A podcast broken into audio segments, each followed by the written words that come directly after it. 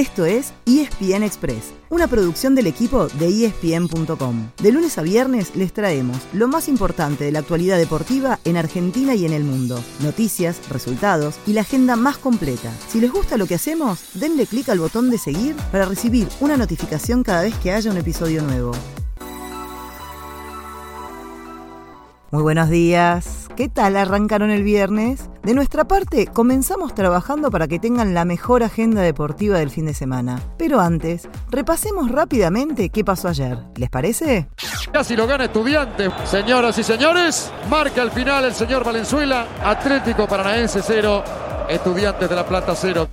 Estudiantes se trajo un gran resultado de Brasil por la ida de cuartos de final de la Copa Libertadores. Empató 0 a 0 con Atlético Paranaense, lo que lo deja muy bien parado para definir la serie en La Plata la semana que viene. Si el pincha se mete en semifinales, tendrá a un brasileño enfrente por tercera vez seguida, ya que en octavos eliminó al Fortaleza.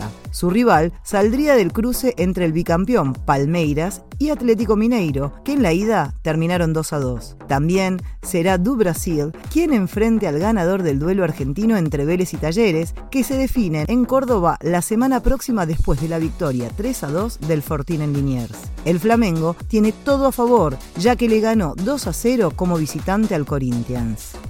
Mientras tanto, en casa se terminaron los 16 avos de final de la Copa Argentina y fue con la eliminación de Rosario Central que sufrió para empatar 1 a 1 muy cerca del final con Quilmes, pero que después cayó en los penales. La semana que viene se ponen en marcha los octavos con dos cruces: Gimnasia y Esgrima La Plata Patronato y Agropecuario Boca Juniors. Ahora sí, vamos con todo lo que hay para ver el fin de semana. Empezamos por el fútbol europeo, ya que se ponen en marcha tres de las cinco grandes ligas y todas están disponibles en Star Plus. Arrancan Inglaterra, Francia y Alemania, y en siete días será el turno de Italia y España. Y hoy hay un partido por liga. El mejor es el de las 3 de la tarde entre el Frankfurt y el Bayern Múnich, es decir, el último campeón de la Europa League frente al dueño del título local durante las últimas 10 temporadas. Impresionante.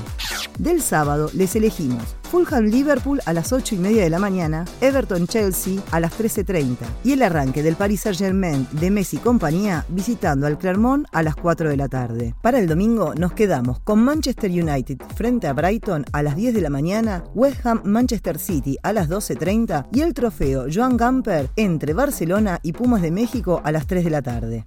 También hay acción en casa con todos los partidos de ESPN Premium a través del Pack Fútbol. La fecha 12 se pone en marcha con tres partidos hoy. Gimnasia Godoy Cruz a las 19, Sarmiento Lanús y Banfield Patronato a las 21.30. El sábado se presenta el único puntero, Atlético de Tucumán en Sarandí frente a Arsenal a la 1. A las 3 de la tarde, Racing visita Barraca Central, mientras que Boca recibe a Platense a las 9 de la noche, con Rossi en el arco y los hinchas esperando que mejoren el equipo y los resultados.